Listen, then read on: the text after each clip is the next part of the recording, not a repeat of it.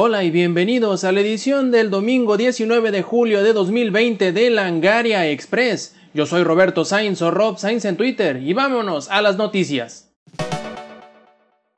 En la semana, Tom Holland, quien interpretará a un joven Nathan Drake, confirmó por medio de Instagram que la filmación de la esperada cinta de Uncharted por fin ha comenzado.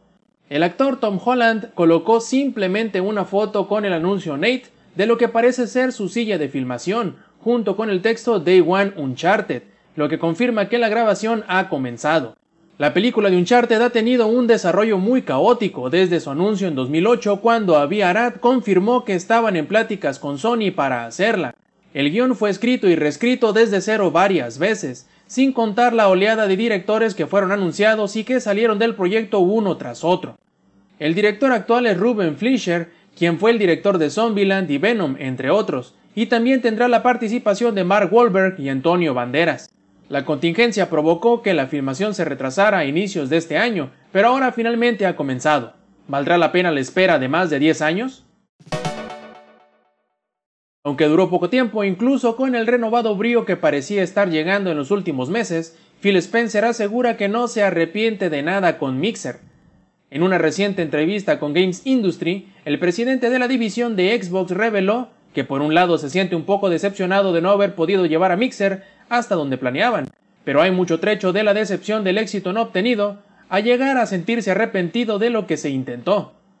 Spencer dice que hay ocasiones en que tomas las mejores decisiones con la información que tienes, y solo queda hacer el mejor esfuerzo posible. Pero por desgracia, la industria subsiste con base en éxitos, y no puedes tener miedo a decepcionar, o no llegarás a ningún lado. Lo más importante es no tener miedo a intentar cosas nuevas, pues justo de eso se trata no solo el desarrollo de juegos, sino también de las plataformas mismas. Puede que la estrategia para con Mixer no haya surtido frutos, pero toda experiencia es valiosa si se sabe extraer de ella las lecciones adecuadas, y para Microsoft estas serán heredadas en sus siguientes esfuerzos como lo son el estar presentes en todas las plataformas en donde haya gente que se interese en jugar. Actualmente con la presencia de Xbox Live en iOS, Android y hasta en Switch, son pocos los lugares donde no puedan implantar la semilla de la curiosidad por conocer y explorar lo que Microsoft tiene para ofrecer. Un nuevo reporte de Bloomberg asegura que Sony ha ordenado duplicar la producción de sus consolas PlayStation 5 para su salida a finales de este año. Originalmente los rumores indicaban que la producción de la consola para este año sería alrededor de 5 millones de unidades, pero ahora será de 10 millones. Esto debido a que la pandemia del COVID-19 ha causado un incremento en el consumo de videojuegos, con lo que planean satisfacer la enorme demanda del público por una nueva consola. De acuerdo al reporte, el plan consiste en producir 5 millones de consolas para finales de septiembre y otros 5 entre octubre y diciembre de este mismo año. Esto refleja los comunicados oficiales de inicio del año del presidente de Sony, Jim Ryan, donde mencionaba que el COVID no afectaría a la nueva consola de Sony. Casi un mes más es lo que deberás esperar si querías aprovechar el acceso anticipado de Rogue Legacy 2.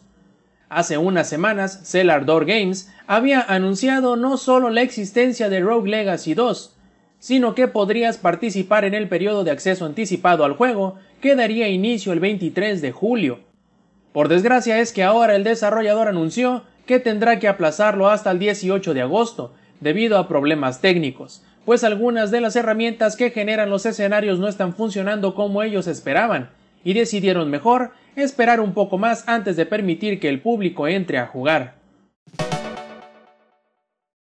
Las cosas parecían ir no tan mal con la película de Monster Hunter, pero todo indica que siempre sí será retrasada. Hace algunas semanas se decía que la producción de la película de Monster Hunter, dirigida por Paul W. S. Anderson y protagonizada por Mila Jovovich y Tony Jaa, terminaría a tiempo para su estreno a inicios de septiembre. Ahora los reportes de Deadline dicen que una serie de eventos desafortunados terminaron aplazando la fecha de salida hasta el 23 de abril de 2021. Los motivos son varios, como los retrasos de producción y distribución causados por el eterno confinamiento domiciliario a causa del COVID-19, así como la incapacidad de reabrir los cines han llevado a que Sony Pictures decidiera echar atrás los planes de que la película esté en cartelera este año. Si esperaban con ansias Skull and Bones, quizá deban esperar incluso más de lo que creían, y probablemente sea un juego muy distinto al que habían mostrado. Según revela Video Games Chronicle, quien cita a varias fuentes dentro del equipo de desarrollo, el juego ha cambiado por completo y vuelto a borrador, yendo de un juego en solitario con elementos en cooperativo a pasar a ser un juego en línea que evolucionará dependiendo de lo que hagan los jugadores. Aunque Skull and seguirá siendo un juego naval, donde podrás hacer equipo con tus amigos para explorar un mundo abierto, ahora el juego se ha convertido en una suerte de cuasi MMO que contará con una historia dinámica, que irá de acuerdo a lo que hagan los jugadores, cambiando y evolucionando a medida que pase el tiempo. En un giro inesperado es que Konami anuncia que el Pro Evolution Soccer de este año prácticamente ha sido cancelado. Y digo prácticamente porque en realidad eFootball Pro Evolution Soccer 2021 será lanzado como una actualización en forma de contenido descargable para actualizar las alineaciones y estadísticas de los jugadores del juego que actualmente tienen a la venta, eFootball Pro Evolution Soccer 2020. Dice Konami que este DLC tendrá un precio asequible para celebrar el 25 aniversario de la franquicia, y que actualmente están trabajando en una edición para la siguiente generación en la que cambiarán el motor gráfico, dejando atrás el Fox Engine y reemplazándolo por el Unreal Engine para tener animaciones, modelos, física mejores y más realistas. El plan es que esta versión de siguiente generación empiece a probarse públicamente en algún momento durante el verano de 2021 y se estrene más adelante ese mismo año. Derribar las paredes que separan los juegos en sus distintas plataformas es lo de hoy, y Dead by Daylight no se quería quedar rezagado. Según anunció Behavior Interactive, los planes son para que antes de que caiga la primera nevada en Montreal, se agregue no solo la posibilidad de jugar entre todas las versiones del juego, sino también el compartir el progreso entre algunas de ellas. Estima el desarrollador que para septiembre será posible jugar entre todas las versiones del popular juego de multijugador asimétrico de horror, aunque esta opción podrá ser activada o desactivada por el usuario.